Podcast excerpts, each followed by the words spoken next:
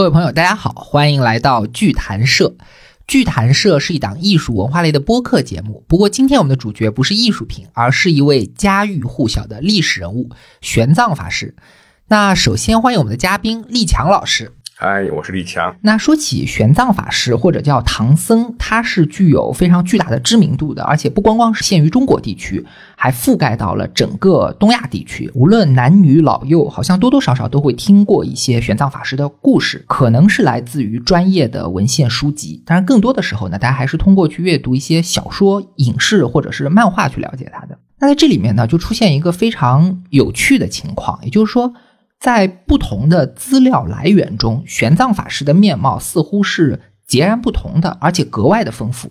一会儿呢，他是那种很庄严的一代高僧、宗教领袖；一会儿又是非常生猛的那种冒险家，能够徒步穿越沙漠雪山那种；一会儿呢，又是精通佛学和语言学的这种学霸人设，或者是书呆子的人设；一会儿又是能够很游刃有余的去跟皇帝、官员打交道的这种高情商人设。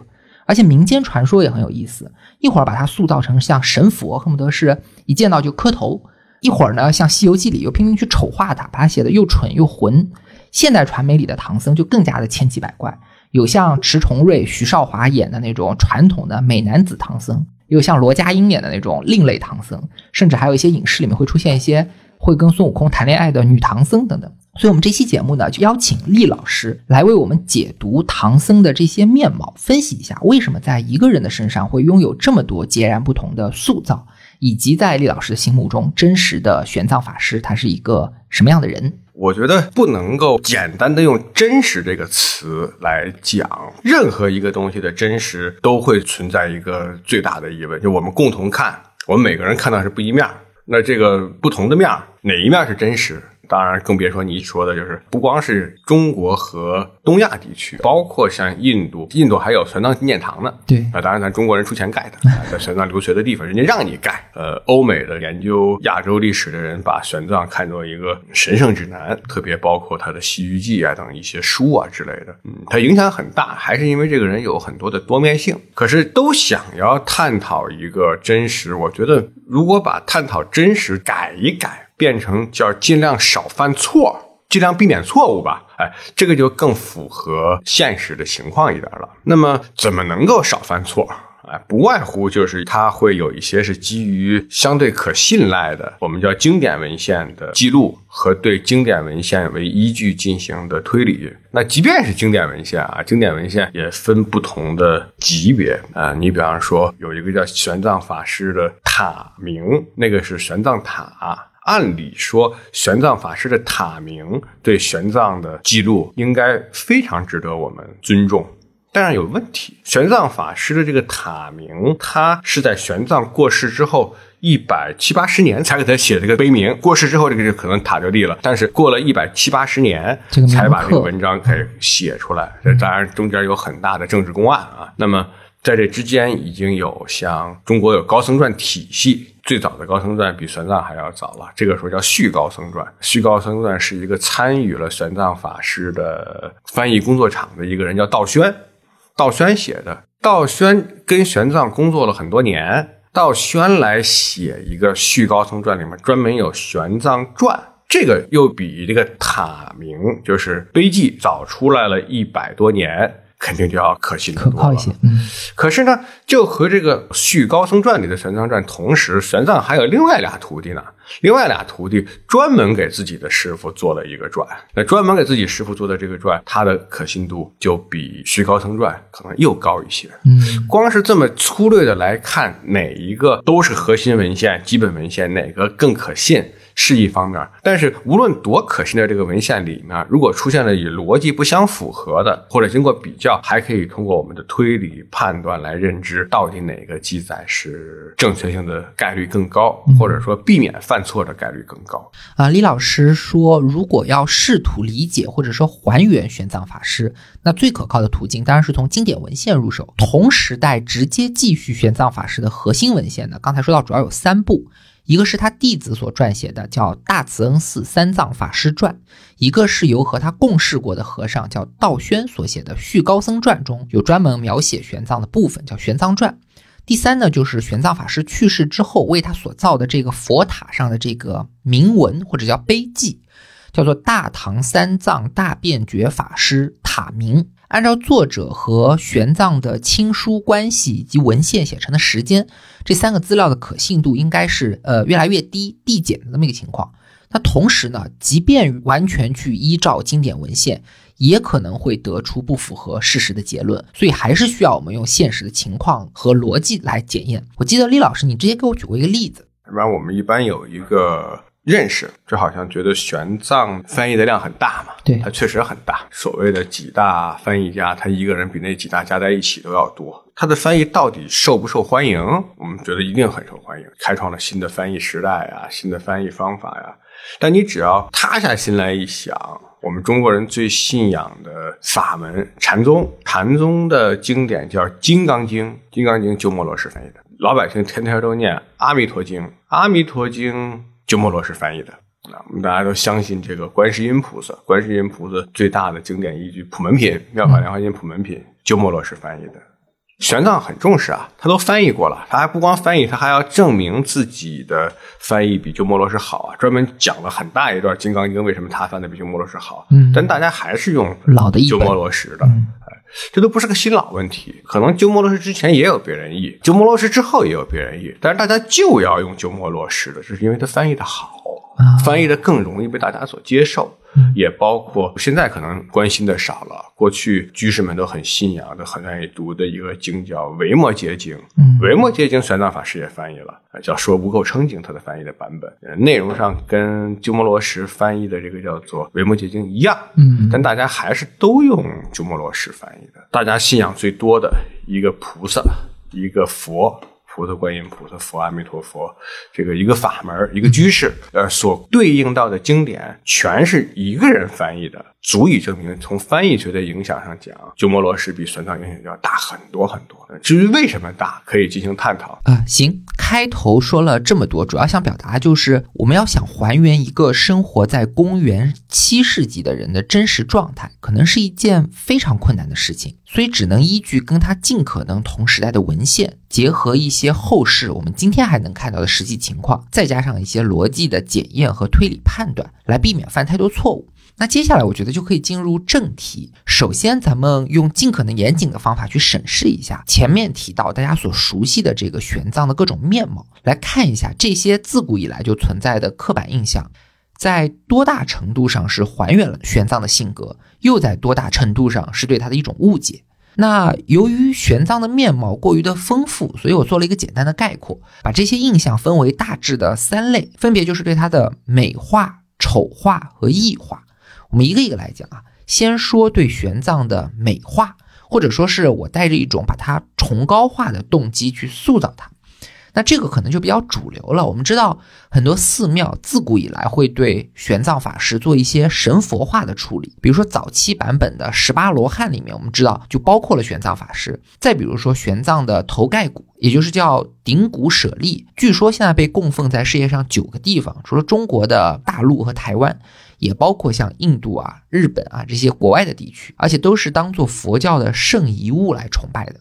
特别是日本人对于玄奘法师的崇拜之情是尤其的强烈。有很有意思的事情，我们看到很多版本，就是日本人拍的《西游记》，他们都让美女去演玄奘法师，比如说像夏目雅子、呃宫泽理惠，还有深津绘里。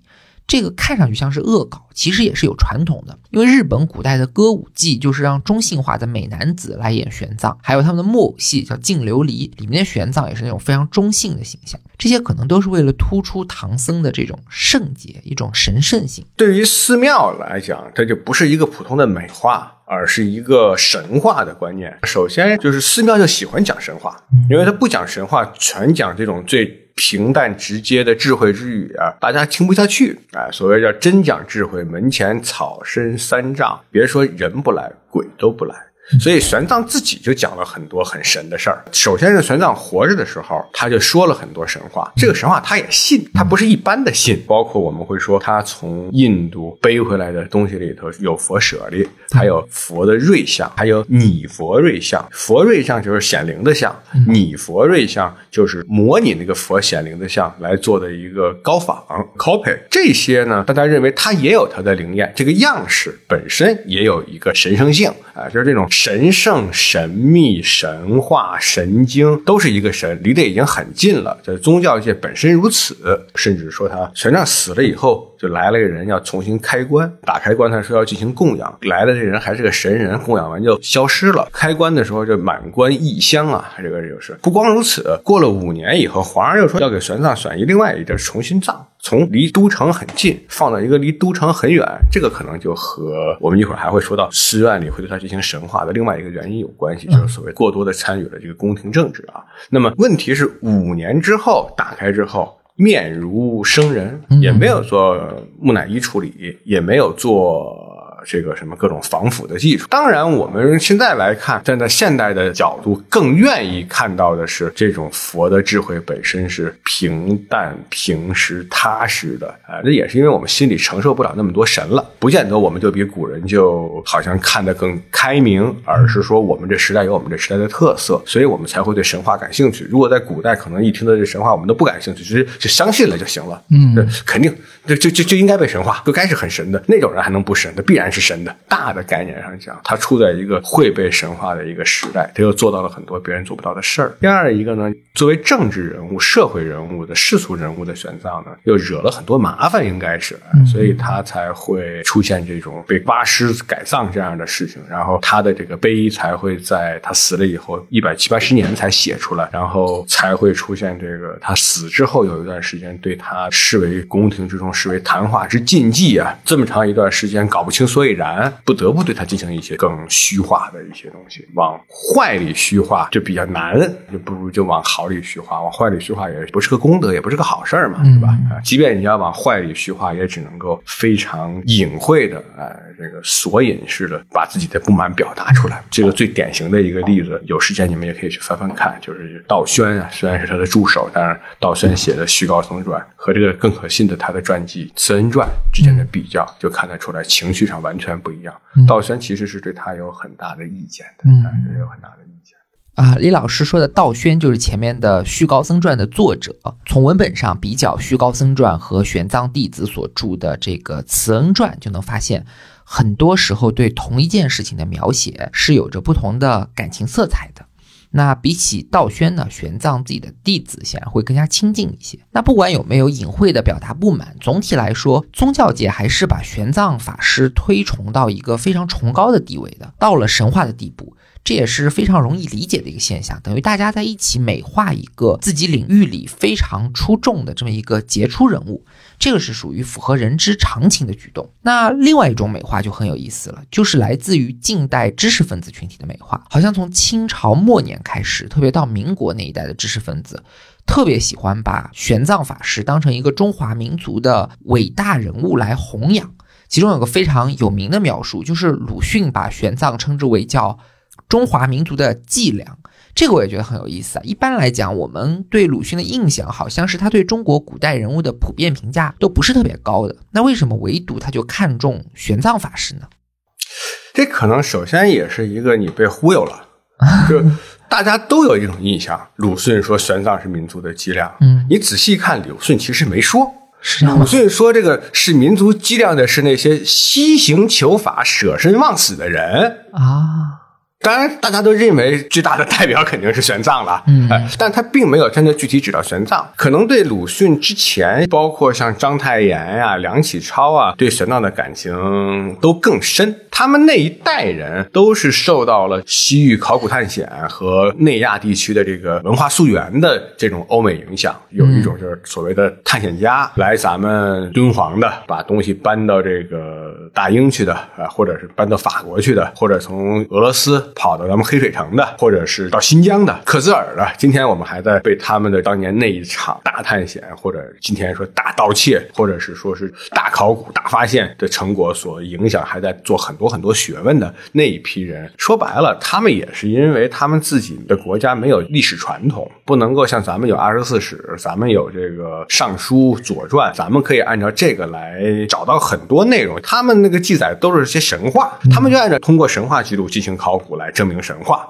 哎，他们做了很多这个事儿，那自然而然就挖掘变得比较发达了，越挖越早，希望能够挖过长河流域，看这边有什么东西没有，就挖到咱们这儿来了。然后他们觉得自己这个学术就很现代、很高尚，好像书斋里的学问就很孱弱，哎，就很这个过气，哎，我们就觉得我们自古以来也有这样的人，所以不光推崇玄奘，还推崇徐霞客呢。嗯，这是第一波。第一波就是这个，为了回应西方的这种文化强势中带着考古学的强势，强调我们过去也有这样的探险者，也有这样的求真精神啊。那么这是第一波。第二波，随着现在的这个旅游业的兴起，又出现了一批以阅读 LP 为代表的背包客。这些背包客想象中把自己想象成伟大的探险者和旅行者，他们在对一百年前或者大几十年前，鲁迅也好，大谷光瑞也好。好，梁启超也好，这些他们所描写那种意义上的玄奘啊，对，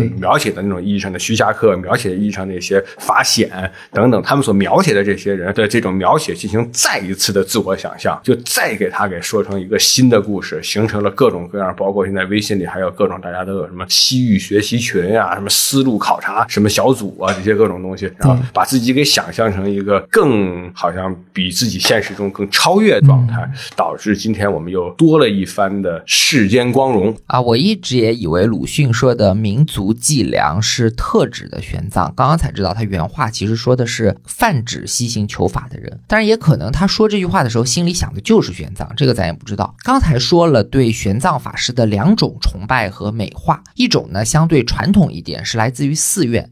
一种现代一点是来自于近代学者，还有很有意思的，就是说背包客的群体好像特别崇拜他。其实说到这里呢，我刚好就观察到一个挺有意思的现象，是可以对应到这两种美化的。就我发现。古代人给玄奘造像的时候，好像更多会去采用一些他在打坐或者在译经，就是翻译经文的这个形象。而现代人的玄奘像呢，好像经常会用一个行走的造型，就是那种呃背后背着一个大竹篓的那个书架，然后昂首阔步的前进的这么一个形象。有这样行走的标准像非常流行，好像到处都能看到。这个像目前看来肯定不是玄奘像，我知道你说的这个像，但这个像也不是完全没有历史依据，大概是斯坦因带。了一个敦煌的画回大英，里面就有这么一个求法高僧像，这样的形象后来被日本人重新给推广起来以后，到处发表作为形象的一个代表。反正在走路嘛，觉得在沙漠里走路。但你比方如果看相对行脚，对，这这我们还是尽量回来用走路这个词，因为行脚这个词可能会带有两种不同的倾向。第一种就是像玄奘这种是属于典型的，还是在去寻找外物，寻找一个老师，寻找一个学校，寻找一个。个学说，第二种就是所谓禅宗讲云水啊，也就是后来受这个影响，有一个特别有名的大人物叫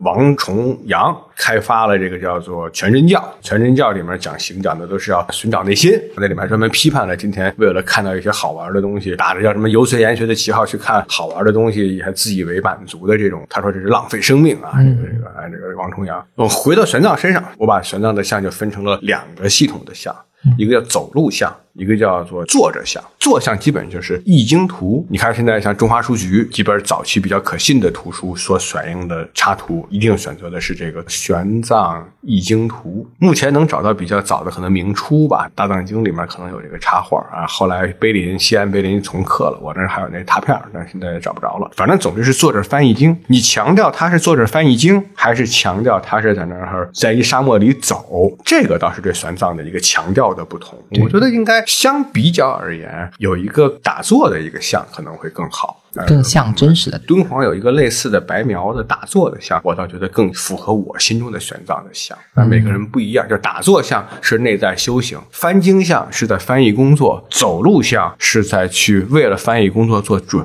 备。换句话说，把玄奘作为一个走路的人，可能有点是这个没那么高级；哎，把它作为一个翻经的人，虽然也没那么高级，至少是中等尺度的 mid size 的一个东西。如果你把它作为一个打坐的修行的，有可能我认为更符合。他自己对自己的一个价值判断。行，那以上就是第一个类别嘛，对于玄奘的美化。那么接下来我们可以聊第二种，就是玄奘法师的形象，这个是完全相反的，就是对于玄奘法师的。丑化后世对玄奘的贬低，大家能够接触到最常见的应该是集中体现在《西游记》这本书里面。他在小说里塑造的是一个非常懦弱、糊涂、愚蠢、胆小、脓包的这么一个人。作为玄奘法师，是吗？你能举个例子吗？哎呦，那全是例子呀！《西游记》从头到尾，玄奘就是各种判断失误，特别的混，脑子特别混。好像有一些啊，是是是，包括有时候谈到一些。佛经好像是怎么来理解什么空？好像还孙悟空还反过来还跟孙悟空学，对对对，这个其实也很有意思。我们知道玄奘法师应该从唐初就已经有很高的名望了，为什么到了明朝，大家在写他的时候会把他反而丑化他呢？而且我们还知道一个有意思的事情，就是一些记录说，在八六年那版《西游记》拍之前，是希望让赵朴初给这个电视剧去题词的。赵朴初就直接拒绝了，因为他非常的讨厌这个书，他觉得太丑化他心目中偶像的这个形象了。为什么像《西游记》这样的小说，他要去丑化玄奘法师呢？很复杂的一些因素，也包括明代的时候叫做小说发达，宗教落后啊。这个被朱元璋给改革佛教制度之后，他自己是和尚嘛，然后整个佛教界变得更俗气，有很多喜欢去贬低和尚的一些因素就出现了。包括当时的一些外交词汇上面把这个和尚印上《西厢记》里面这种这个很卑微的形象来对待这个小姐，讨好小姐的神情啊，哎，呃，也包括像继承到清代。这个袁枚子不语，说是。他路过一个中天竺，大概是我记得没错。如果中天竺就是杭州的一个地方，突然后山里有一个和尚在高喊，叫“我不愿做佛，我不愿做佛，我要活。”他跑去一看，然后是一个活的和尚。寺庙里为了让这个和尚拜活佛，要拿一个铁钉子从那和尚的屁股一直捅到头上，把他给捅活活捅死，变成一个肉身不坏的样子来换取大家的信奉。那和尚当然很很不愿意这样了，在那喊，这都是一些对佛教的一些贬低啊。那个时候有这个流行的风气，这个风。气首先倒是应该值得所有对佛教有信仰的人，特别是佛教的专业人士，值得自我反省，怎么能够通过自己的努力改变自己的社会形象啊？这个是没问题的。但是另外一个方面呢，也和文本形成会有很多的关系。从这个角度上讲，我倒觉得《西游记》塑造的唐僧的性格挺好的，可能是一个让大家有兴趣看是个人。这个是我觉得很重要的一件事。大家多少人了解唐僧，就是通过《西游记》了解的。他等于替你做宣传了啊！因为您正好说到文本啊，我们今天好像能看到特别多的对于《西游记》的这种文本研究或者叫解读。比如有人就说，其实《西游记》里的唐僧并不是一个完整的玄奘，唐僧他比喻的是人的意志，然后孙悟空是人的心。猪八戒是人的欲望，然后把这些角色合在一起才是一个完整的玄奘。那取经之路呢，也相当于是他的修行之路，或者说成长之路。这种写作手法就非常类似于李安的电影，就是少年派的奇幻漂流。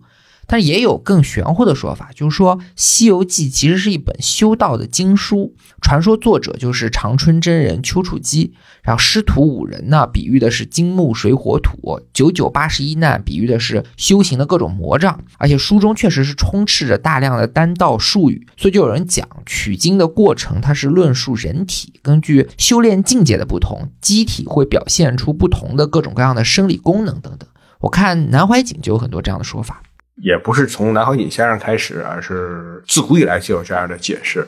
但是就还是这个话，就本质上讲，我还是宁愿从文本主义来看啊。文本主义来看，有一个东西叫变，就变化的变，大概就是讲一些。神鬼六道的事儿，包括在古代的，好像印度的寺院门口就已经画这种变图，就是只能让人觉得很神奇的一些事情。老百姓喜欢神神变神变嘛，喜欢这些玄乎的事儿，然后就有大量的佛经故事里添加了这些神变的事儿。特别是大乘佛教的时候，尤其是到了西域地区啊，和南印度还不一样，又有很多很残酷的一些行为，什么割肉喂鹰啊，舍身饲虎啊。过去季羡林季先生翻译了一个叫《佛本生故事》。带着他的学生们有几百条，都是南传佛教的，很好玩那个大家也都建议去看，看了会发现和大家理解的中亚地区这些佛本生故事完全不一样啊！就所谓大乘佛本生、小乘佛本生的区分。但这些本生故事都是故事，到中亚地区就更多的神怪的成分。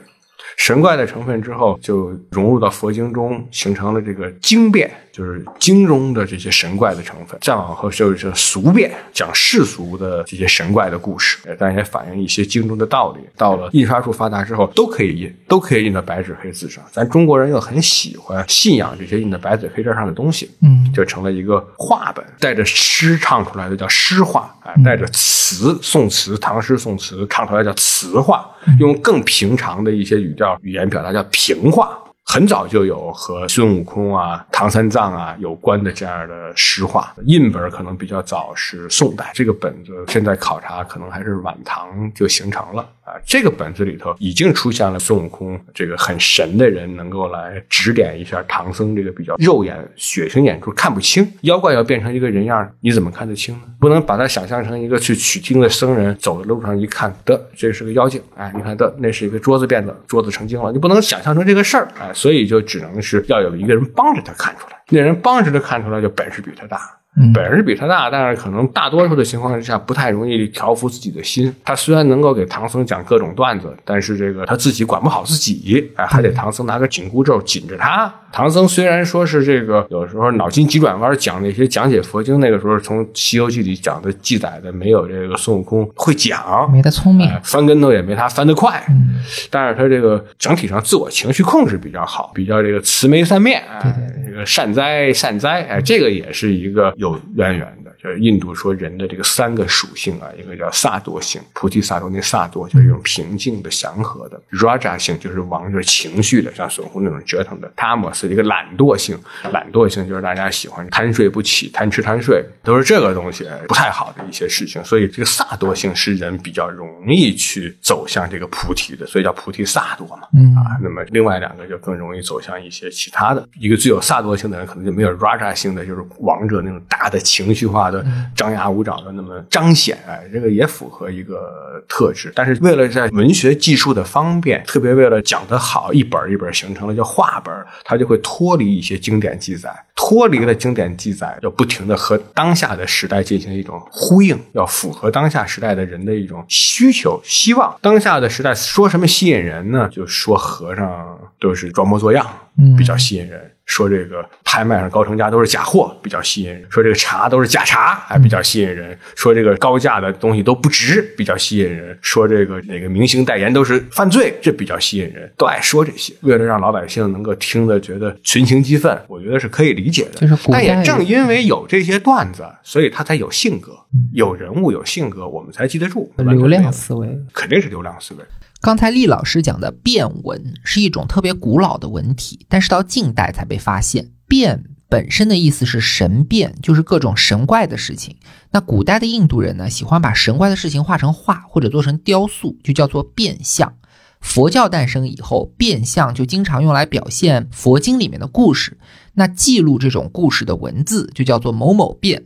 一直到一九零零年前后，斯坦因在敦煌的藏经洞里发现了大量这种文件，就引起很多学者来研究。后来郑振铎是第一个用变文这个名字来指代这种文字的。后来的学者呢，就研究发现，这种变文对于唐代的文学，特别是传奇小说，有着巨大的影响。很多唐代早期的小说就是用散文来叙事，然后用韵文来对话的这种语言结构，以及连说带唱的表演方式，都是从变文里面来的。那再然后呢，继续就影响到了宋辽金元的各种白话小说、曲艺杂剧等等。特别是到了印刷术发达以后，这一类的故事文本就能够被大量的复制，让民间艺人去配合表演。于是就形成了诗画、词画、评画这些所谓的画本和拟画的本。那我们今天还在听到的天津的大鼓、苏州的评弹这些说唱文学，基本上都是从这里起源的。所以，像《西游记》这种中国的长篇小说，起源于佛教俗讲的变文，已经成为一种比较公认的看法。那这就解释两个问题：第一，《西游记》的文本是有着佛教渊源的，所以你别看唐僧好像不聪明，但是他这种慈悲对应的是印度人所讲的萨多行。在过去人的观念里呢，人的善心比能力要重要的多，所以只要强调了他的善，其实不算是特别的丑化他。但是呢，第二，从唐僧取经到《西游记》写成的这差不多一千年的时间里，不断有民间艺人为了追求流量，制造情节冲突，去添油加醋，加入各种老百姓喜闻乐见的要素，才一点一点的去放大了唐僧这种又蠢又混又糊涂的那一面。很大程度上呢，这种丑化其实也不是针对于玄奘个人，而是针对于和尚这个群体的。那问题就来了。为什么丑化和尚能够带来流量？我们知道，在南北朝的时候，包括玄奘所在的唐朝，和尚是非常受人尊重的，普遍的得到老百姓的仰视。那后来的一千年里，到底发生了什么事情，让和尚的民间形象一落千丈？这个应该说还是和朱元璋关系非常。从宋到明之间，应该说中国发生了一个很本质的一个变化，就是对于外来的这些知识吸收结束了。大体上，当时带着这些外来的知识来的很多是这些西域僧人，有各种各样的学问。《大唐西域记》第二卷，玄奘和尚记载印度人的教育。他说，印度人的教育有所谓的四吠陀，这四吠陀和咱今天理解的四本书不一样，是几种不同同的技能，包括什么战争啊、军事啊、技术啊、医学呀，还有第一条就是医学呀，一些新鲜的药物啊。当时的这些从西域回来的这些人，不光带着佛经回来，更多的带着整体的一些先进的文化、一些丰富的一些内容就来了，包括音律学、词汇学、语法学，等于是外来的和尚又背来的宝贝，确实是有贡献，我们也很尊重他。逐渐的呢，学会了。哎，学会了以后，和尚最本质的所有的这些外袍，这些什么知识啊、语言呀、逻辑啊、哲学呀，剥了之后，他居然还是让人要出离，出离太难受了。中国人不喜欢出离，中国人喜欢在俗世间授予天齐，齐天大圣，哎，喜欢干这个事儿。而不是想要这个出家，然后这个自己要修行，然后下辈子都没有，连下辈子都没了，可不可怕呀？人家觉得下辈子没了才是解脱呢，这个东西区别很大。最本质的那种诉求，中国人不喜欢。它本身带来最吸引中国人的这些特别吸引中国的优秀的知识分子的知识性内容，我们都消化吸收完了，它就过气了。要过气了以后，就自然而然的整个就都变化了。换句话讲呢，南北朝、唐朝的时候，丝绸之路上那些和尚，比起汉族的知识分子，可能在知识和文化上，甚至是更有优势的。我们是仰望和尚的。可是到了宋朝呢，和尚这种从印度、中亚一直到朝鲜半岛到日本去传播科技、文化艺术的这个历史使命，差不多也就完成了。该学会的呢都学会了，没学的都是因为我不想学。加上朱元璋对寺庙的一些改革，极大的把和尚给世俗化了。所以这个时候的知识分子在看和尚，更多的就是一种俯视。这可能就是为什么在《西游记》的时代，就是晚明的时期，老百姓也跟着贬低和尚的一个社会背景。那讲到这里，我们已经基本上把对玄奘法师的美化和丑化讲完了。还有一种比较特别的塑造，我是叫做异化。异化的意思就是说我也不是刻意的抬高他，也不是刻意的贬低他，而是去创造一个基本和他没有关系的形象，然后硬说这是玄奘法师。这里面的代表，我举一个大家都非常熟悉的例子，就是。《大话西游》这部电影里，罗家英演的那个非常啰嗦的唐僧，他会用英文唱 Only You，非常无厘头的一个人。我先说说我自己对这个角色的感想啊。刚看《大话西游》的时候，你肯定会觉得唐僧是一个喜剧角色，用来搞笑的嘛。看多一点，你会发现其实这个唐僧很聪明，他所扮演的是一个指引者的角色。尽管他的行为很荒诞，但其实每次他给至尊宝的信号或者说指导都是正确的。这种疯癫中带有智慧的形象，会让人联想到传说里的像东方朔或者司马迁的《古籍列传》里的那种伶人弄臣这样的形象。当然，这是一方面。另外一方面呢，你回到周星驰的这个角色上，至尊宝眼里的唐僧，可能他是一种比喻，就比喻人在不同的心境之下，对于正确的意见会有不同的感受。当你心境纷繁的时候，或者你还没有准备好的时候，明明是很正确的意见，在你听来就是一个很聒噪、很啰嗦或者很可笑的声音。但你看到了《大话西游》的结局，第三个世界里面已经觉醒的至尊宝那里，唐僧是不啰嗦的，特别的干脆利落。那是因为你的心境变了，就好比我青春期的时候，我爸妈让我好好学习，我觉得好烦好啰嗦啊。但是在我长大以后，回想起这些话，会觉得哎，真的是金玉良言。我当时要是能听进去就好了。这是我对这个角色的理解。大话西游每个人理解太不一样。从我来看，更多的是一些传统文化群体在当今社会下被当今时代所抛弃，但是又要想保存自己一份所谓的内在的自尊而产生的一种无奈的呻吟。这让我想起来，当时我有一个老师在北大讲课，他从美国读哲学回来，传播的是中国的禅宗。在北大讲课有一次，突然学生不知道为什么给他问的有点情绪激动，有点急了，他就站起来说：“他说你以为我这二十年在干嘛？我在一个大的精神病院里走，遇到的都是精神病，我都变成精神病了。可是我还要继续讲，因为这是我的命。我讲了，你们也听不懂。”你们听懂了也没有用，因为你们也做不到。但我还要继续讲，因为这是我的命。他给自己的办公室起的名字叫“屠龙居”，他说自己有屠龙之术啊。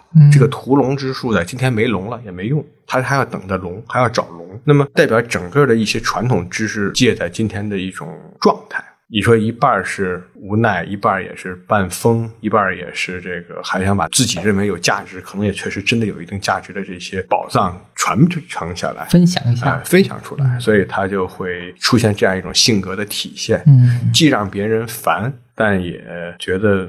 也别绝了吧，不绝如缕，也如缕不绝的一个状态。我觉得厉老师的这个解读啊，听着还挺伤感的。不知道大家是不是了解？就是《大话西游》最初的文本雏形是来自于一本八十年代出版的书，题目就叫《大话西游》，作者叫邓伟雄，他是非常有名的词人，大家都听过的歌，像《万水千山总是情》，还有《射雕英雄传》的那个《铁血丹心》，都是他写的。同时，他也是饶宗颐先生的女婿。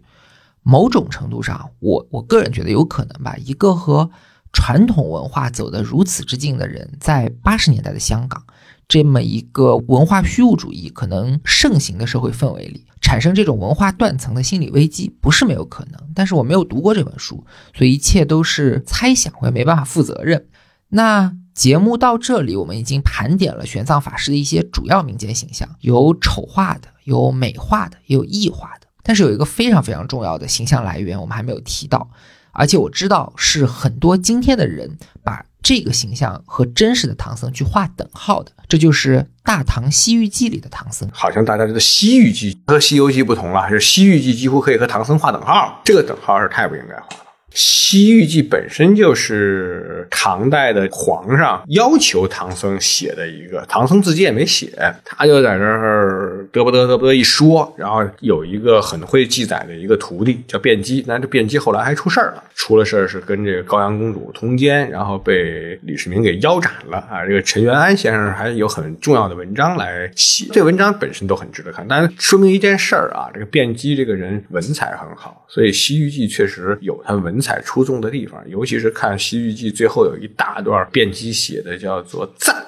文采确实很好，但是呢，如果回到刚才说所谓经典文献，它是经典文献，但是《西域记》是对西域的经典文献，《高僧传》续高僧传是对高僧形象群体形象的一个经典文献，还有一本叫《慈恩传》，就是玄奘的徒弟记载玄奘的这些事情，是对玄奘本身的慈恩大师，就是玄奘和尚的经典文献。相比较而言，应该说最值得看的反而是《慈恩传》，那很遗憾看的人少。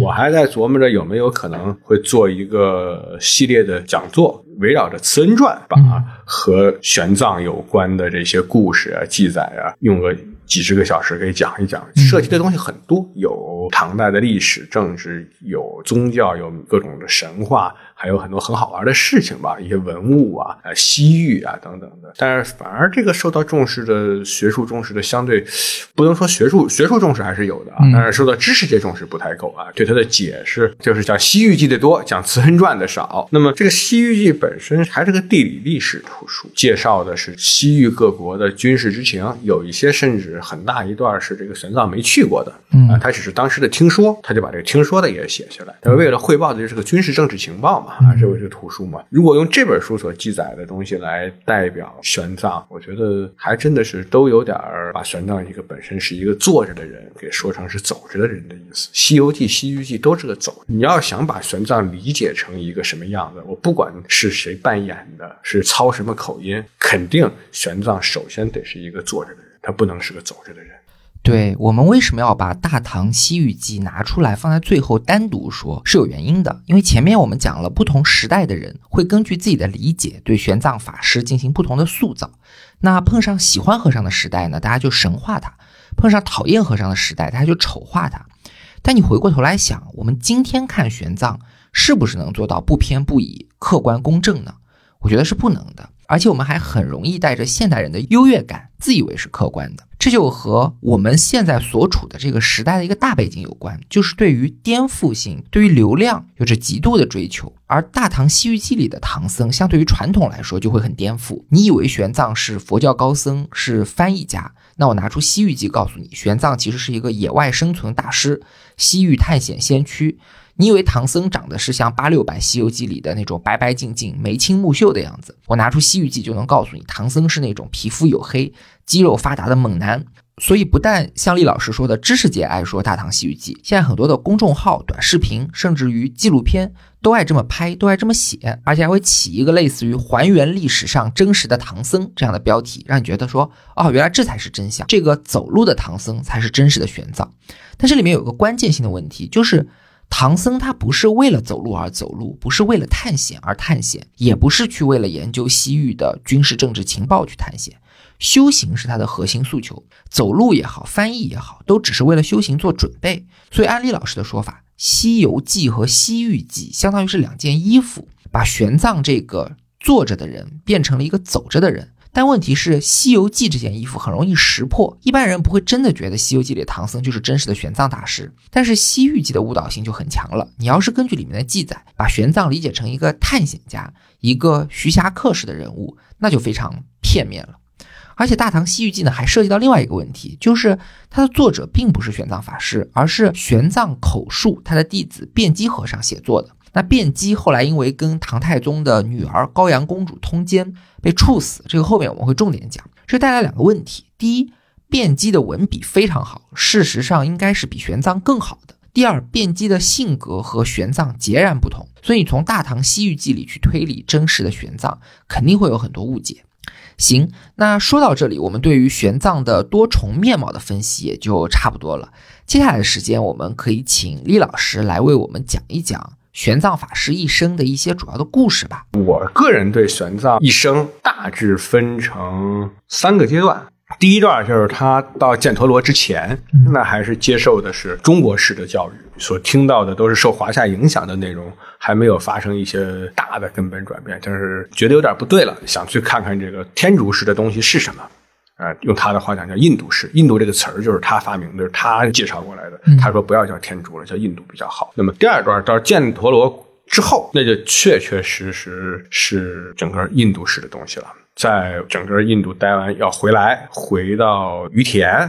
回到于田，停下来，在这等等消息，等什么消息？就是要等这个唐代的皇上给他一个信儿，你能不能回来？他为了能够回来，还专门说了，说我承认错误，我走的时候偷渡走的，当地领导不让我走，是我不听当地领导的话，不服管教，我跑了。哎，现在我带着很多西方的这个情报、地理、历史、军事、兵制什么回来，想献给您。还有佛教呢，我们也想传播点更好的佛教，想回来。您这个能不能够让我回来呀？会不会惩罚我呀？皇上一听这，赶紧回来。他一等到皇上这信儿到了，他才往回走。所以我把第二段时间点定在于田。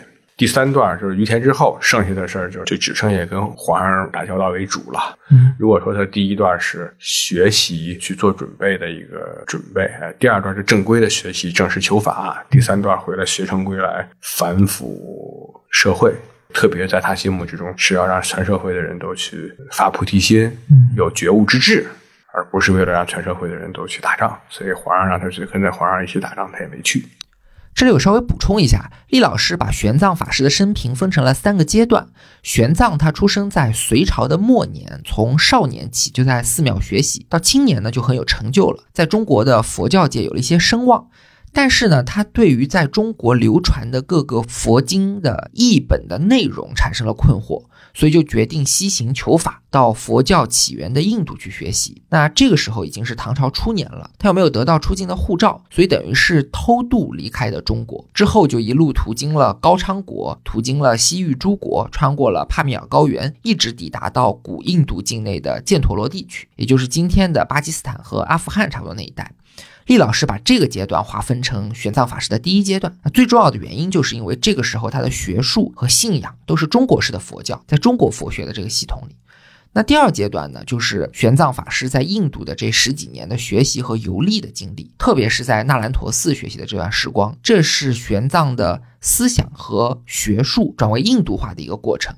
第三个阶段就是玄奘在新疆的于田等待得到李世民的允许，或者说欢迎回到唐朝以后，做了很多事情，包括像易经传法，以及卷入了一些宫廷政治，涉及到。唐初很多官方意识形态的形成等等，总体来说呢，这是一个他把自己的知识反哺给中国的这么一个阶段。那接下来我们就可以按照时间顺序去讲一讲每个阶段的玄奘都有哪些记载吧。说起来，玄奘有很多记载啊，这些记载是宗教界的记载，宗教界没有特别强烈的写史书的经验，所以写的都稍微有点散。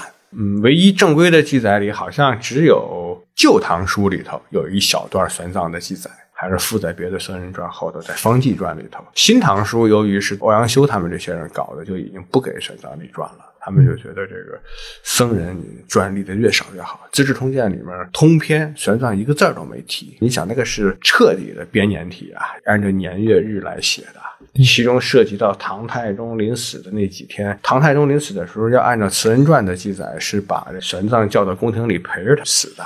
有点可信啊，因为人在临死的时候，希望有这么一个宗教的抚慰、善性的这个我们说萨多性的这么一个人在身边陪他说说话呀，会舒服啊，这个特别正常。要说起来，这个其实是临终关怀很重要的一件事儿。你对一个临终的人，你去抱一抱他，这种身体接触，他会感觉像小孩被母亲抱一样，会觉得有非常大的安慰。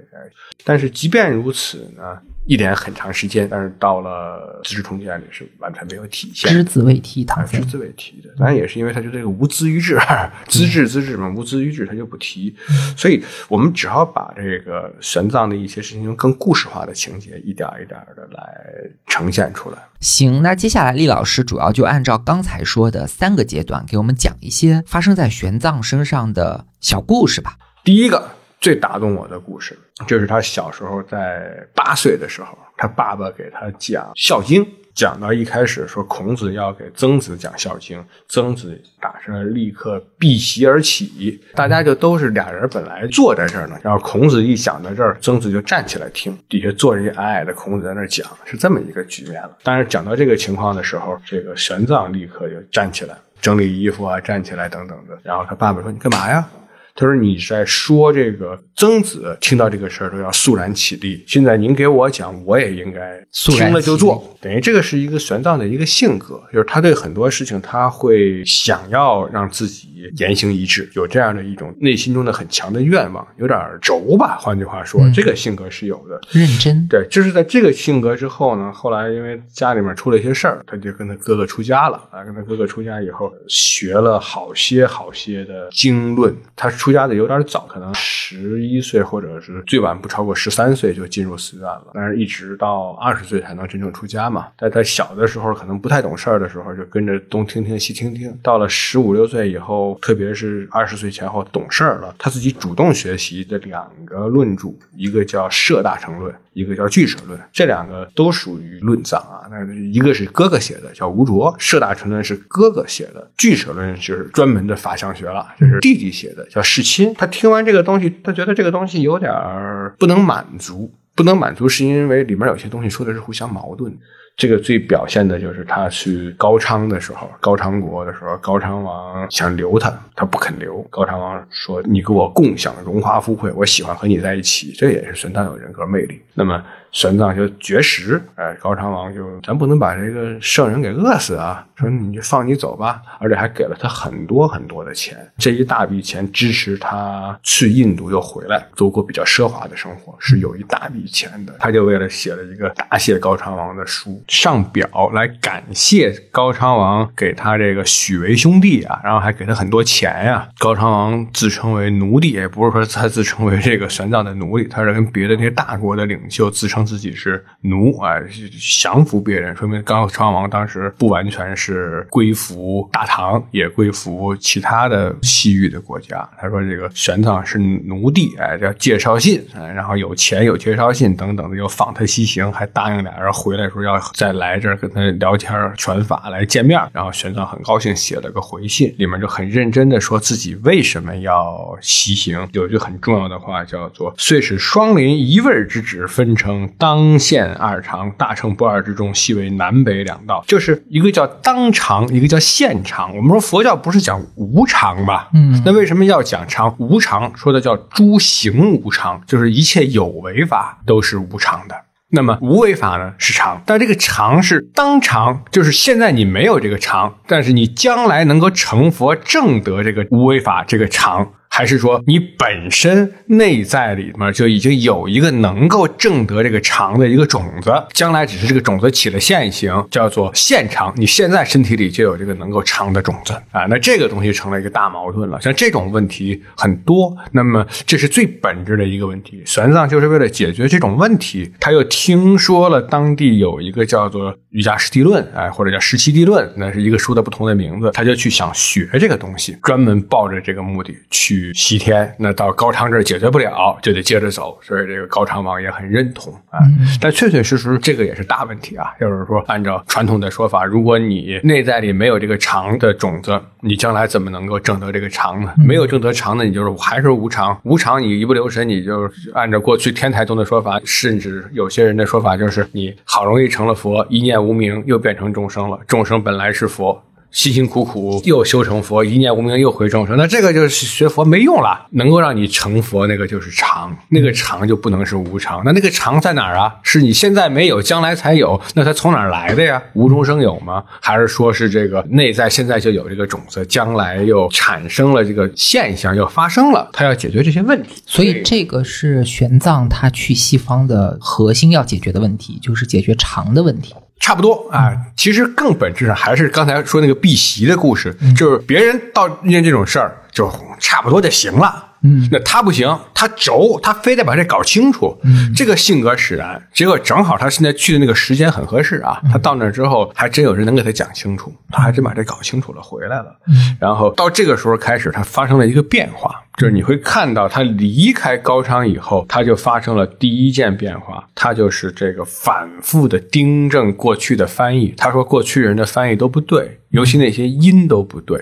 他订正的那些翻译，现在看起来呢，我们都没用啊。你比方说，他说过去翻译成恒河，他说不对，应该翻译成京家河。那咱今儿还不是叫恒河吗？嗯，哎，他说应该过去翻译成夜叉，呃，不对，应该翻译成药叉。我们现在翻译还是翻译成夜叉，夜叉呀，母夜叉。过去翻译成菩提树。他说这也不对，应该叫碧波罗树。咱现在不还是叫菩提树吗？对，是吧？呃，他说这个过去翻译成这个叫做秋词，或者说是叫龟兹这两个字。他说不对，应该翻译成屈之。现在咱还是叫这个秋词，或者是这个龟兹，也没有人叫这种很多很多。就他翻译的各种东西呢，早年的时候，像季羡林季先生和季羡林的学生们王邦维王先生他们的一些观点是认为玄奘可能没搞清楚，玄奘不知道，他认为所谓对的是。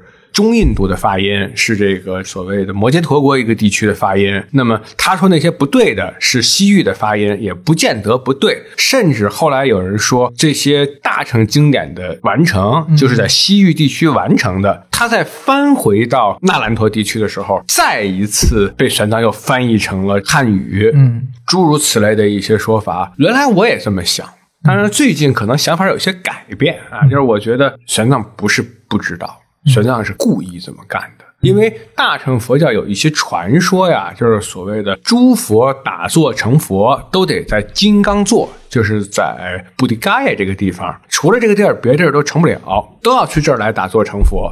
而且千佛出世呢，大乘的时候都用 Sanskrit，就是说梵文这一种语言来说法。从语言学上认为，只有这 Sanskrit 才可以把纷繁五杂的世界给表达的最清晰。它是可以从这个最清净的这个法界中等流而出，这个是清净的地方平等的流出来的一种语言的组织方式。嗯嗯，特别重要。所以所有的小乘可可以到什么地儿随地儿说，而大乘都要用这一个语言说啊，这个当然是传统了，一种传统说法了。但这个说法很重要啊，这个说法至少玄奘相信这个事情，说甚至说世界成立就要从中印度这儿成立，世界毁灭中印度这最后毁灭等等各种这样的说法。玄奘为了坚持这个中印度的正统之音。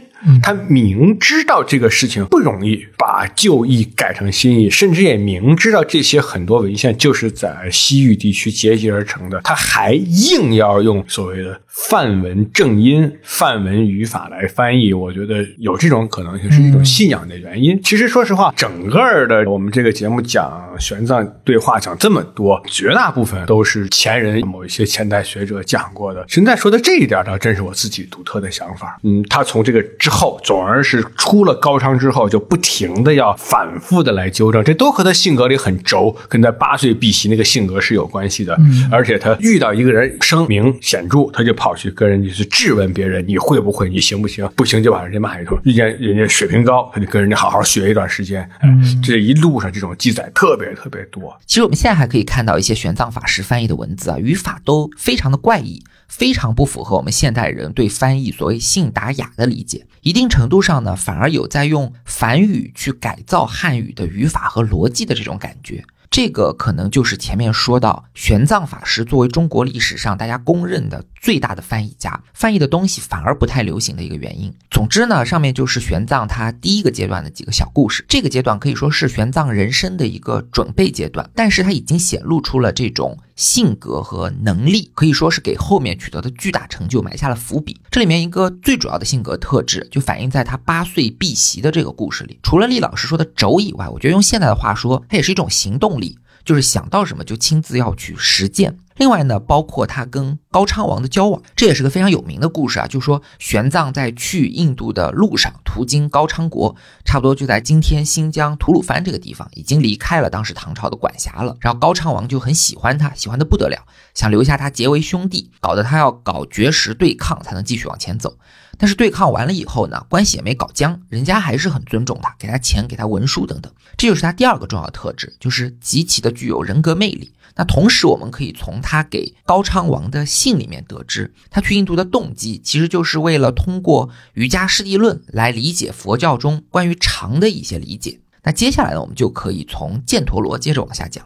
犍陀罗，我是把这个作为一个分界线啊，因为这个地方是中印文化甚至叫文明的十字路口。我们今天说看犍陀罗佛像，好像是受了这个欧洲影响啊之类的，波斯啊、希腊化的等等的一些影响啊。对于玄奘来讲，这个地儿尤其重要。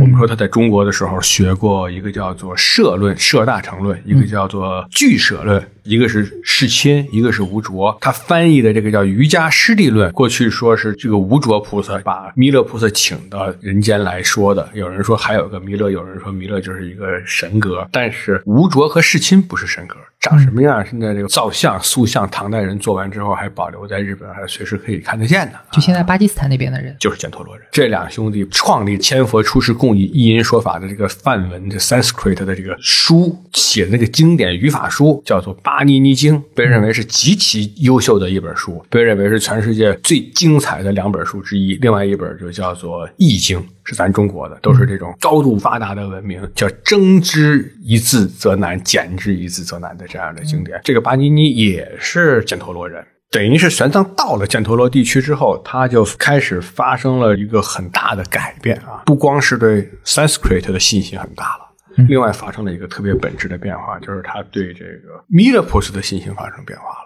嗯，在那之前，一遇到困难事儿，他就要念一个叫《般若心经》。这个据说是他自己说是在这个四川的时候碰见一个老人老僧给他的《般若心经》。现在《般若心经》语言学上考证，美国有个叫纳体会吧，这是详细的考证，认为按照传统的观点，《般若心经》可能是个伪经。从逻辑学、语言学上考证是个伪经，伪经不见得就是这个没有经典依据。唐代已经有很多本子了，这个所谓伪经，其实反而是一个很宗教性的词。同样一件事儿。释迦摩尼的总结，那是从最清净法界等流而出的，是他总结出来的，我们叫顶礼膜拜，或者他认可的，值得我们顶礼膜拜的，我们叫顶礼膜拜；没经过他认可的，我们就只是作为参考，就是不够经典啊。那么现在玄奘早期遇见事就念心经，念观音菩萨。那么过了犍陀罗之后，遇见事儿就改了，念弥勒菩萨。有一次他看见一个强盗要把他抓着要给他杀掉，啊，他就在这儿说我要先坐一会儿，就在这儿念弥勒菩萨，弥勒菩萨，弥勒菩萨，念了一会儿，弥勒菩萨在定中大概是经过了三天之后，心里一定在这定了三天，就在定中三日啊，念弥勒菩萨就见到弥勒菩萨。他在定里面刚见到弥勒菩萨的时候，外界黑风四起啊，那些要杀他的强盗吓坏了。说这个是神人不可杀呀，就转而跟在他那受戒，说是改信佛了。啊。就这种事情之后，就出现了大量的对梵文的信仰，这是第一个；第二个就是对弥勒菩萨的整个的这种尊格的信仰；第三个就是开始对瑞相的信仰，就是开始到处去拜各种的有显灵的这些像，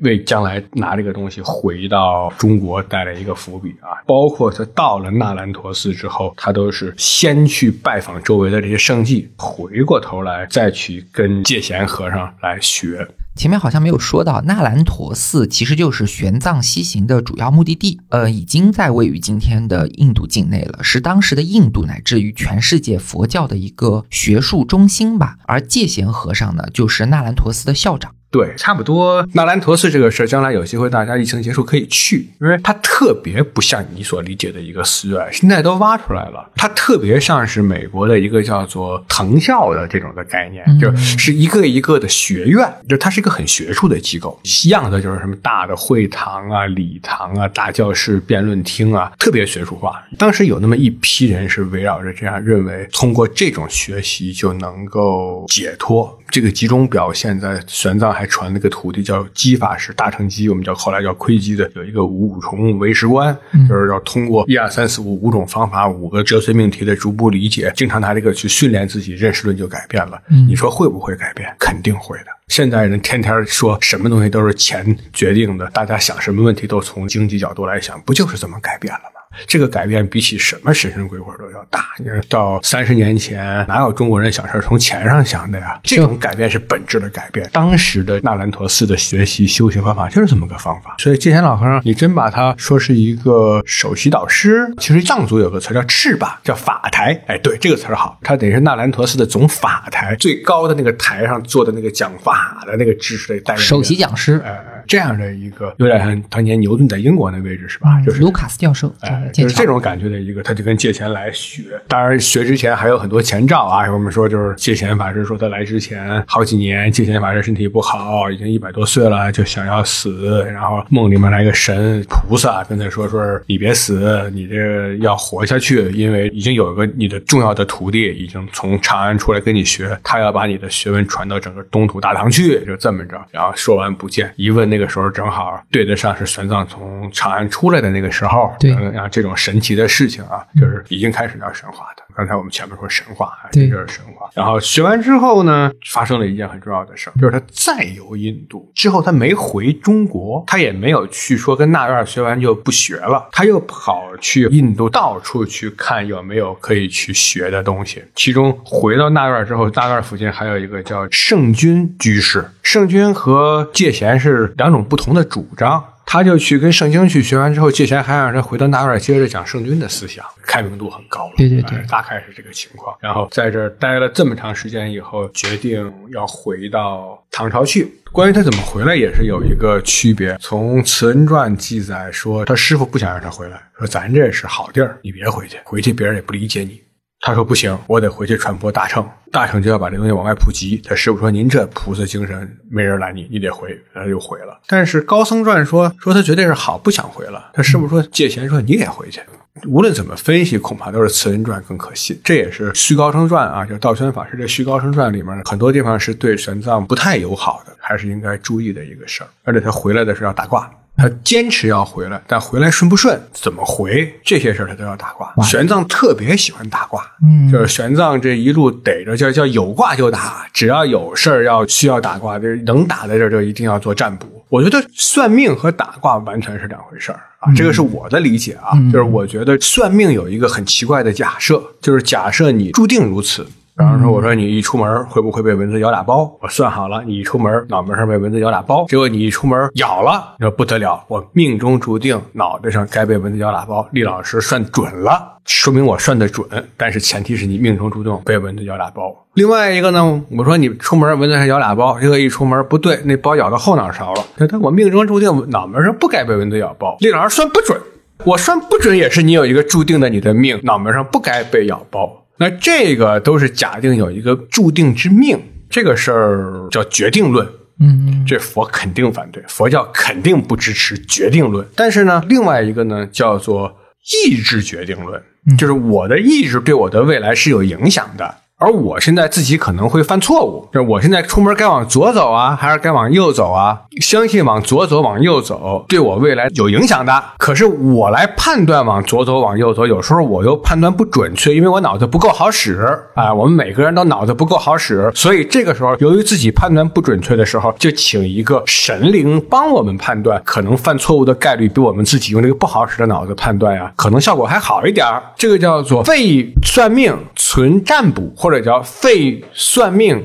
存打卦，哎，这个我自己理解是佛教的一个主张，一个态度。前者是假定你命定如此，后者是假定你的命会因你的选择而变。可是你的选择可能会错，不如找一个更神灵的因素来帮你去做更准确的选择。所以玄奘是个很喜欢打卦的人啊，看的《慈人传》里头到处打卦，哎，这个事情，那个而且这个打卦还打得很灵。你说打卦这事儿，打卦这事儿也有一个象征性的一个事情会特别有趣儿，就是它有一个圣骨顶。古的一个舍利的一个，要用一个香粉印一下，印出来什么图案来对未来有个预示。他印的那个图案很了不起，是个菩提树，所以大家说你这个太了不起了。到了道宣法师记载这个事儿的时候呢，道宣法师说，之前有一个国王跑这儿来也印，说印下辈子变成什么东西，将来怎么样？结果一印是一个畜生，那国王可不高兴了，说再印一次，再印一次，印了一个狮子，兽中之王，那也是畜生啊，那我就。我就花钱布施，印几次我再印几次，最后印出来人天之相，高兴了才走了。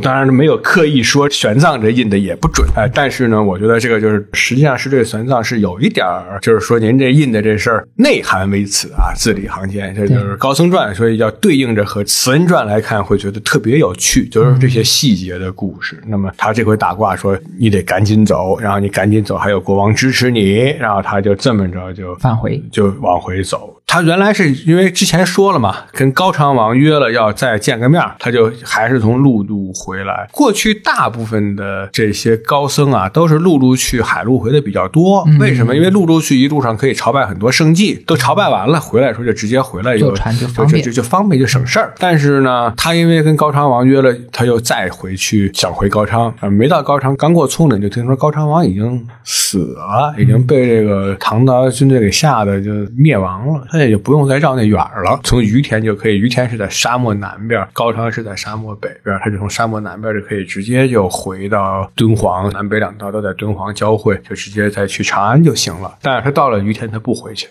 他在那等着，然后先干的一件重要的事儿，就是为这个后面要出这个所谓《大唐西域记》账本啊，他就要给皇上写信，我们看看。他这个信怎么写的？他说：“我当年是偷渡出去的啊，贞观三年四月，我这个不赖管理者，管理者阻止我，我不听话，我自己的事儿，我偷渡过去的，我挺苦难，跑了五万余里，看了各种风俗千别，还是各种各样的风俗我都看了，艰危万重啊，各种各样的风险的地儿我也都记下来了啊。然后我平视天威，靠您的这个皇上的威德，我还没受伤，然后我获得了心愿，我还看了这儿看了那。”然后发殊俗之青丝啊，啊，宣皇风之德泽，我还去那儿去各处去传播你的美名，我还帮你看了各地的风俗。然后现在我游览了一十七载，我现在已经过了葱岭，准备要回来了。但我到这儿来之后呢，我想看看我能回来吗？我毕竟是偷渡去的，所以我让一个高昌人帮我把这个信带回去给您。然后给他之后，他就不走了，在这等着，一直等了好几个月，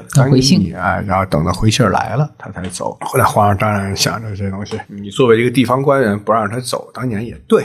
但是我现在作为一个皇皇上，你带着这么重要的情报来，我不让你回来，我不成傻了吗？嗯然后就这么着给了回信儿，给了回信儿，他又往回走，又往回走，走到这个更近的地方，到沙州附近，他还又停下来说：“我再给你一封信，看看。”有没有情况变化？嗯到沙州的时候，皇上说还刚才我一路上派人还给你钱来接你，怎么着，就更好的表示了自己的优良的态度，欢迎他的这个态度。哎，他才开始从这儿出发往长安去走。所以，以上就是玄奘生平的第二阶段，从到达犍陀罗地区，再到去那兰陀寺学习，并且在印度游历、学习、讲课、辩论的这么一个阶段，时间大概是长达十几年吧。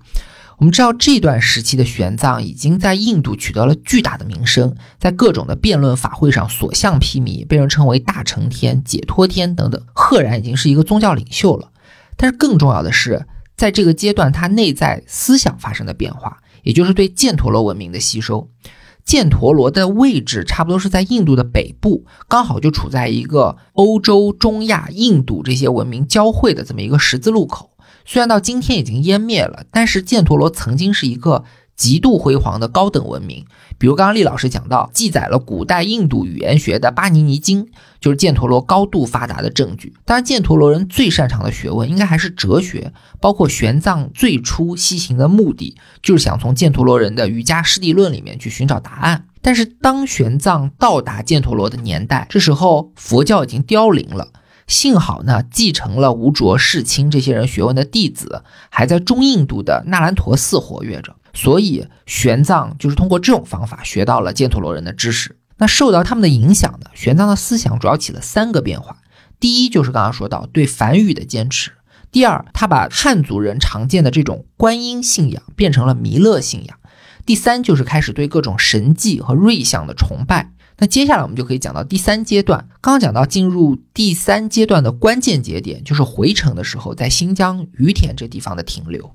因为于田之前还是一个在印度的习，于田之后就变成了一个大乘的菩萨精神传播者，很困难的和国王来维持着自己的交往，一面又来尽量推广自己的东西。其实很多东西都非常用心的，包括他翻译东西的次第，甚至包括他记录自己带回来的东西的次第，次第就是顺序排列表，那非常用心的。咱们今天觉得高僧取经嘛，他自己重点不是取经，他重点是第一是先带来了一些舍利，其次带来了七尊佛像。这七尊佛像按照《慈恩传》的记载，是一尊是本身就是很神奇的佛像，能够有灵验的；另外六尊是拟像。按照《大唐西域记》后来这个表述来看，七尊都是拟像。无论如何，你也是你圣瑞像，圣瑞像信仰的一个反应。嗯，这些像影响非常大，包括今天龙门石窟上那些所谓的游天王造像，那个样式就是玄奘法师西天带回来的。然后武则天时期啊，李治时期啊，佛光王时期，佛光王是那个玄奘的徒弟中宗李显，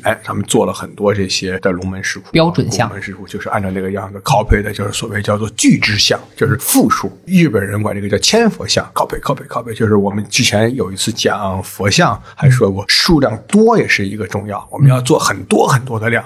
那当然，玄奘有一次说他要做十巨支，那一巨支是多少，咱也不知道。一巨支说法不一，大概可能一般认为是十巨支，可能是要一千万。这一千万如果是印刷，不是完全没可能，也有可能印刷，或者是做模具、擦擦这样的。现在咱们国家博物馆，国家博物馆其实专门展了一些这些扇叶泥像，这些扇叶泥像更多的保留就保留在陕西的历史博物馆和国家博物馆，这好像应该都是大慈恩寺附近挖出来的。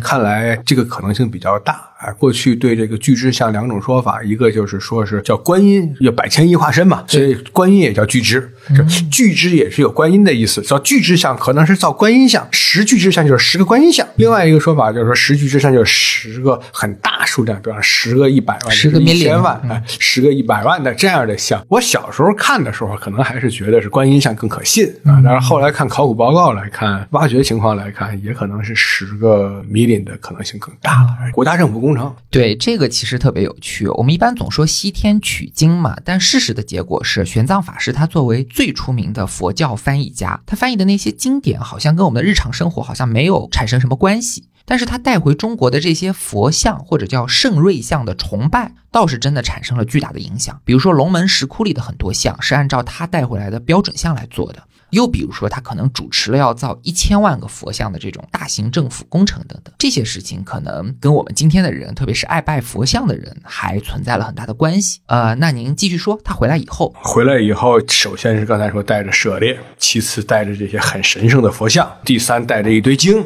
要开始翻译佛经，李世民跟他说：“你西天能取经，你回来你跟我去东土去打仗。”哎，他说：“这我一个出家人，身体又不好，哪去得了的？”李世民说：“别开玩笑了，您西天那么困难，您都自己去东土，我们八抬大轿抬着你，你去不了啊，争这个高丽啊，打不了啊。”他说：“这个我还是在这翻译佛经好。”然后这个李世民说：“这个行吧，有什么要求吗？”他说：“我想去山里翻译。”李世民说：“这不行。”你去山里翻译，我看不住你，在我身边，我给你专门建个译经院，弘福寺译经院，到这儿来翻译。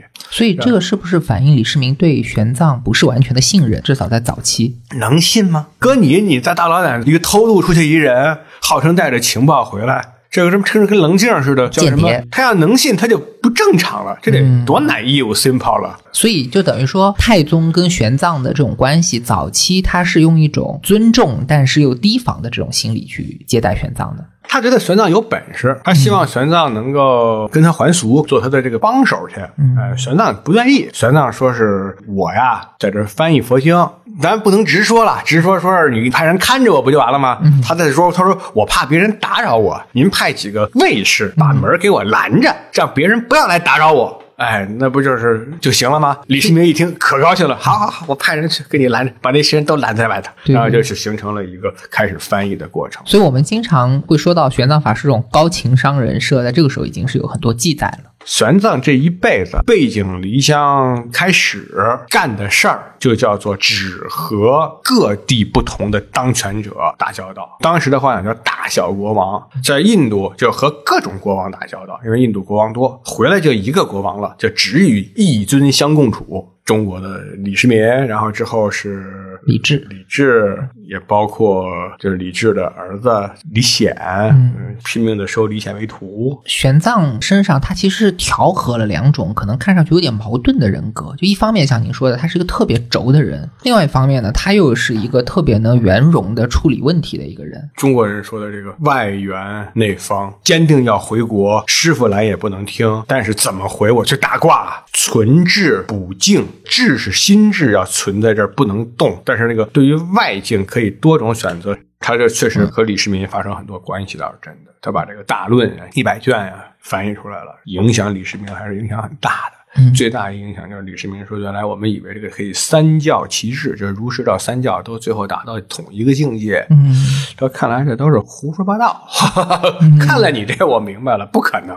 你这原来是反生命的，让我们所有人都要解脱，都要寂灭的。我们其他那几教都是让我们在轮回的，您那是要站在轮回对立面的。这个东西要想彻底解决，真是到了这个王重阳才解决。您到这里刚好讲到一个特别重要的问题，就是唐。唐朝初年的佛道的这个问题，我们知道，一方面唐朝特别是早期的那些君主，他是特别崇信佛教的，包括很多记载，咱们刚刚也讲到，李世民本人以及李世民的儿子，一直到武则天都跟佛教关系特别深。那另一方面呢，我们又知道李唐早期是以道教为尊，自认是老子的后代，李世民对于道教的推崇是要超过佛教的。所以您能不能稍微讲一讲佛道之间的关系，在唐朝初年朝廷的这种选择？它不是一个佛道的关系啊，更重要的其实是一个儒释道三家之间的一个关系。一方面就有一个最本质的问题，到底三教虽异，是否能归于其一？早年的时候是典型的认为三教合一的，应该合一，必然合一，都说一个事儿嘛，宇宙真理嘛。玄奘取经回来把这事儿给破了，三教合不了一，这佛教跟别的就不合一。另外一个就是说这个三教之间有没有先后次序？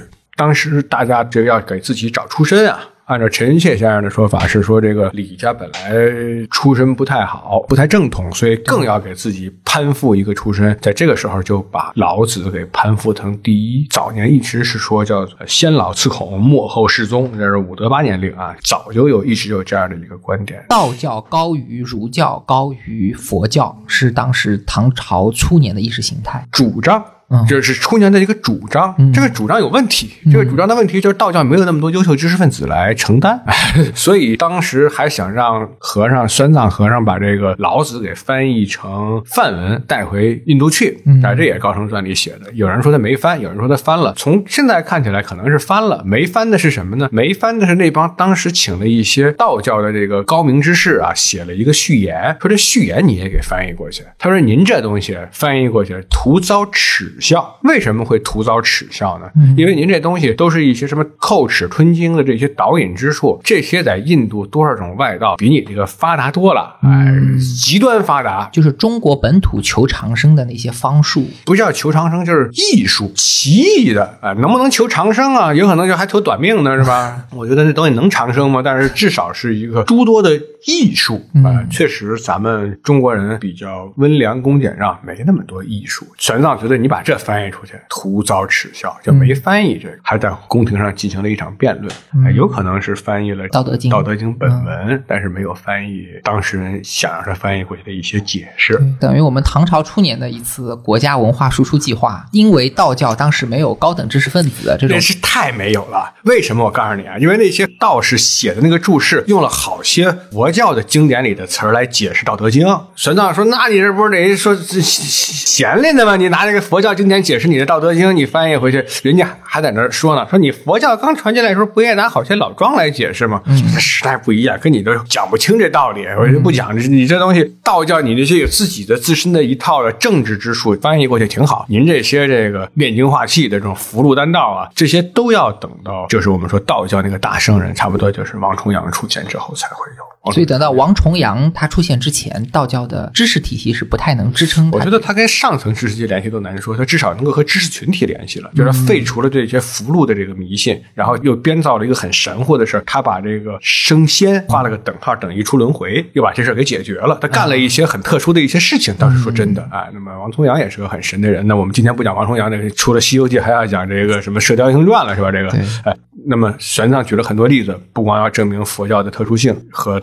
儒道不同，而且说过去翻译的那些也都不行，以后不要再讲这些了。最典型的一例子，他说这个《金刚经》过去翻译成《金刚经》，金刚波尔波罗蜜多，好像这个波若是金刚一样很厉害，但原文叫能断金刚，那金刚代表的是烦恼，这个波若是要能把这金刚给砍掉的。哎，那把能断给弄没了，大家搞得清楚是什么呢？而且你们该翻译的好些东西没翻译出来，应该有九个比喻，现在缺了，只剩下六个，你说不明白这事儿，就大量的这样的翻译的不对。当然这件事儿他其实吃了个瘪，据说玄奘一生和人辩论都不吃亏，嗯，只有这件事儿他吃亏了，吃了个什么亏呢？就是说人家来了一个老和尚说，您跟皇上说什么？说以后。那些老的经都不要再讲了，老的经再讲都讲歪了。您不就是学老经学出来的吗？您这个老经都讲歪了，只有两个办法：第一个承认你也歪；第二个干脆就是你也重新舍戒还俗，跟你那帮想心经的徒弟重新出家。您再来一次。玄奘听了呵呵一笑，说：“那就算了，就该怎么着怎么着，各各搞各的吧。”其实他心里早就明白，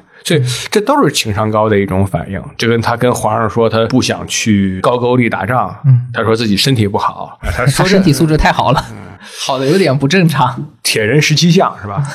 打架骂人都行，包括后来还在这要建一个大塔，就慈恩寺那个大雁塔。这塔其实是有印度传说的，是雁儿塔。雁儿塔，印度是有一些小乘的和尚嘲笑大乘，说今天没饭吃。小乘和尚又可以吃肉，又可以吃什么？天上飞过大雁，他说要真有菩萨，这大雁就跳下来让我吃它，我就相信这真有灵。那大雁啪就几个大雁就掉地下就就死了。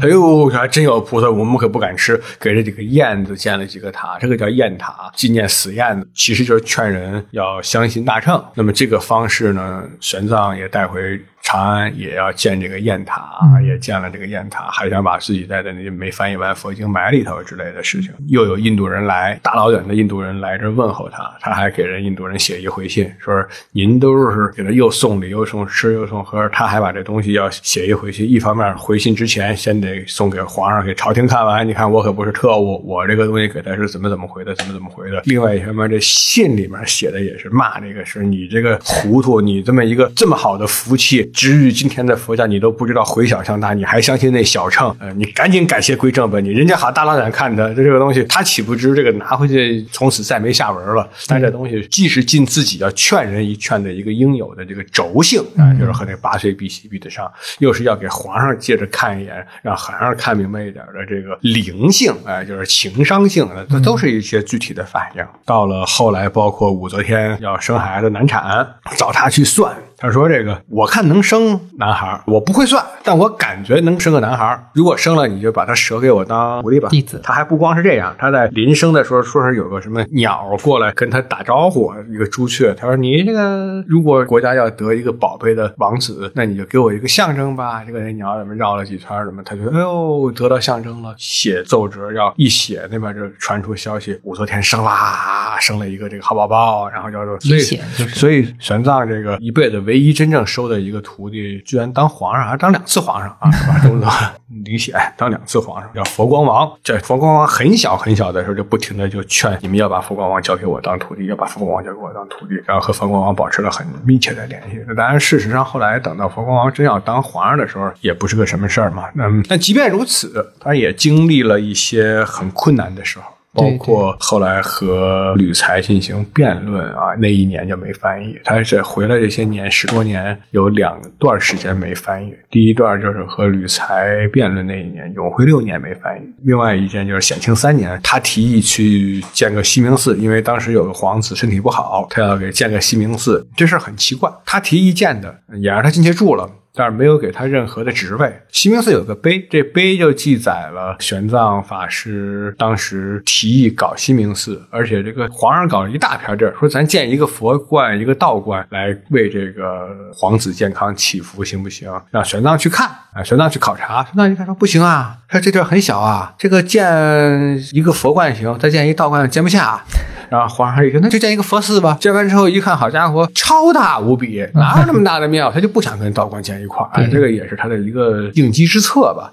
但是进到这儿以后，他没任何职位，在这里面他没法翻译，没有记载不是很清楚。但是既然他在这个期间没有办法从事翻译，应该是得到一些阻碍。过段时间又祈祷皇上说：“说我这么大年纪了，还有一个特重要的一个最重要的经典六百卷大般若经没翻译呢。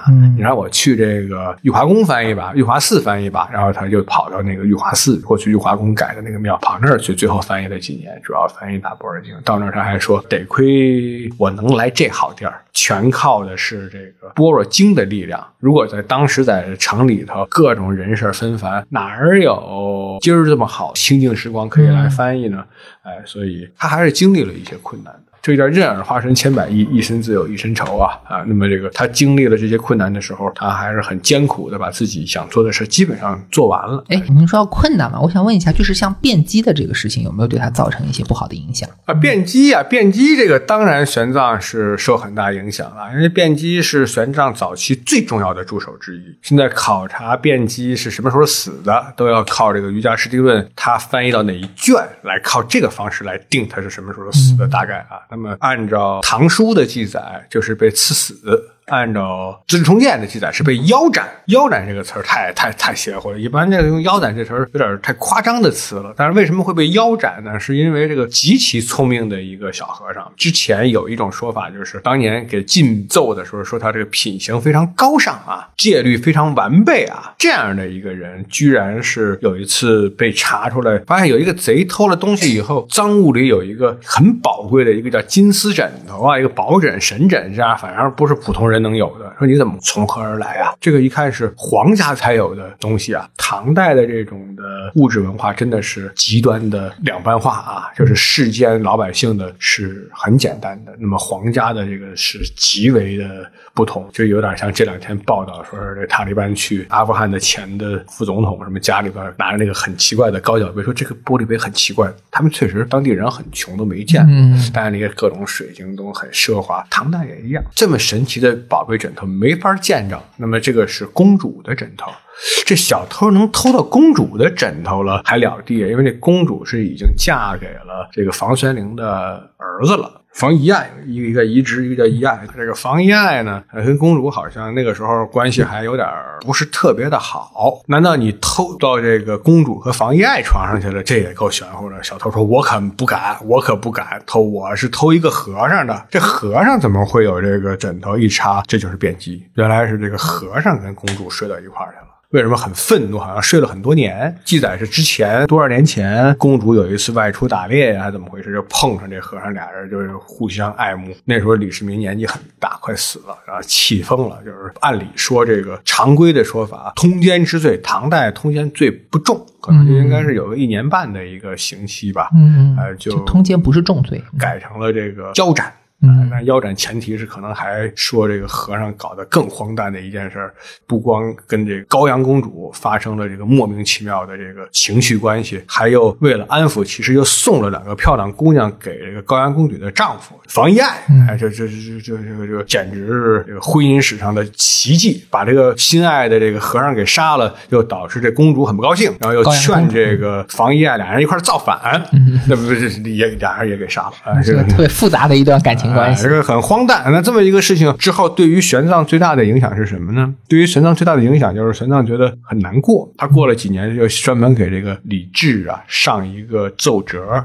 他说，之前老皇上就李世民曾经排过序，要把这个道教排序排在佛教前头，这个我们觉得不合适。还有一个事儿呢，说是要让这个我们所有道士和尚犯法与庶民同罪。他说这个能不能也改一改？这也不合适，因为这个看起来抓这一人，但最后把整个的宗教的脸都丢了，破坏老百姓的信仰。要比如人民有信仰，国家有力量，他这个破坏了，这个很不好。所以他也知道前面这个东西，其实老皇上是这个皇上不敢轻易反，借人那条其实要办后面这一条，他就把后面这一条给办到了。啊，这里面可能有点复杂，我稍微给大家解释一下，因为涉及到两件事儿。第一呢，是玄奘法师他又搞了一个高情商发言的示范，就是他想给领导提要求，为了增加这个成功的机会，就故意多提了一个不太可能实现的要求，因为儿子不会轻易的去否定父亲的决策嘛。那当然也是因为他自己的面子足够大，所以领导拒绝了他一个要求，一般就会尽量满足他的第二个要求。所以呢，也是分享了一个成功学的小技巧。第二件事情就跟辩机和尚有关了。辩机跟公主偷情被腰斩的这件事情，应该是对玄奘影响很大的。所以过了很多年以后，他就向皇帝提出说，希望以后和尚道士犯法，能不能尽量用宗教的办法处理，比如说用和尚律来处理，也算是作为一个宗教领袖，尽可能的去维持宗教界的颜面的一种做法。但这可能跟我们现代人的道德观是有点不一样的。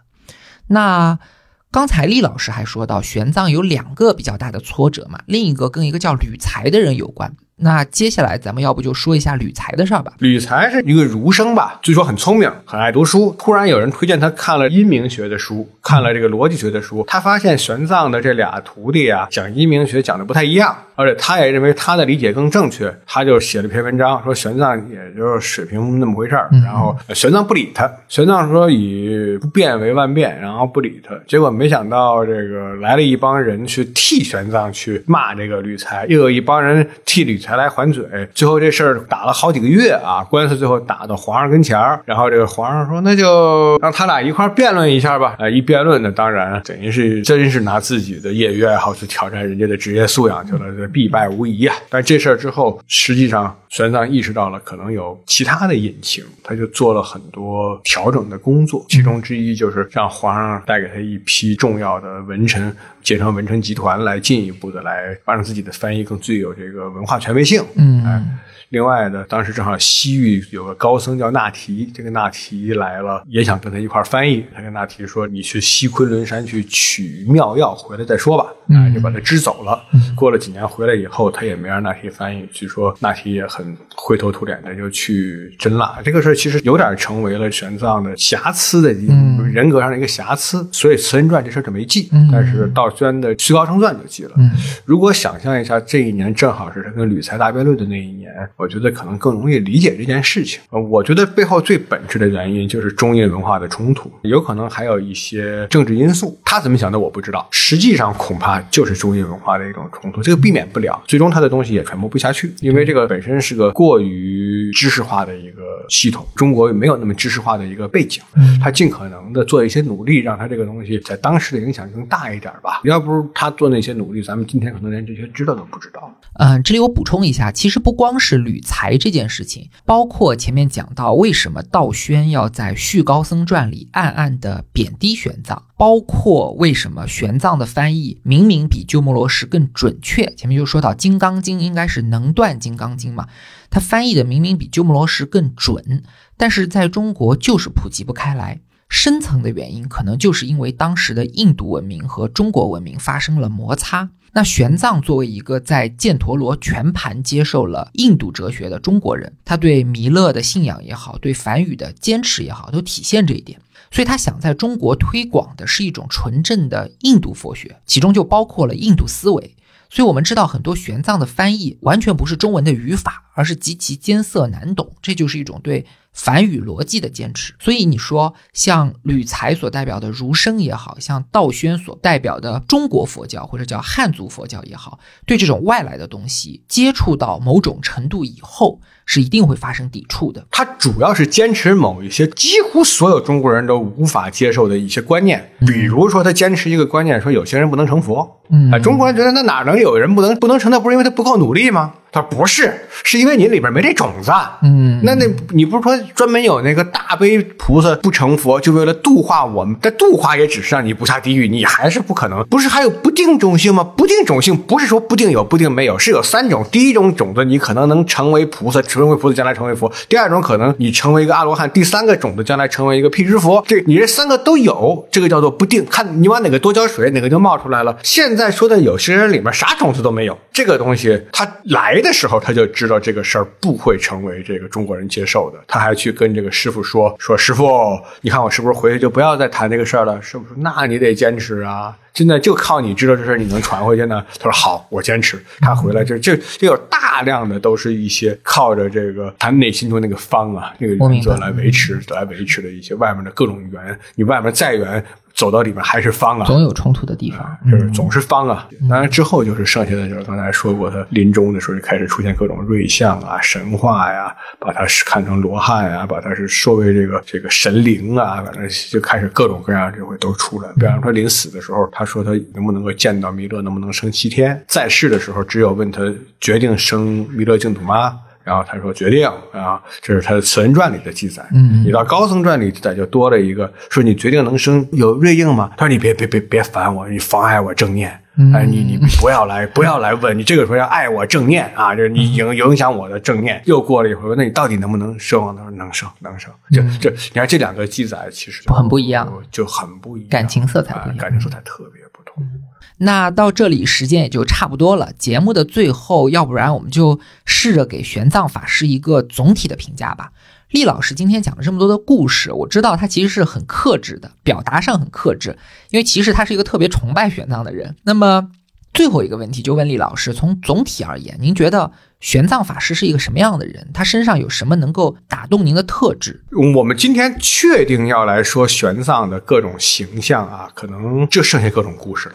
他因为他已经被多方面的给异化了。但是呃，让我来看玄奘身上最打动我、最值得我们敬仰的一块特质，是在别人发现不了问题的地方，他能发现；别人发现了问题可以凑合过去的地方。他愿意坚持去解决，解决问题过程中遇到各种的困难的时候，他还坚持去克服这种困难的精神。我觉得这一点倒真的是。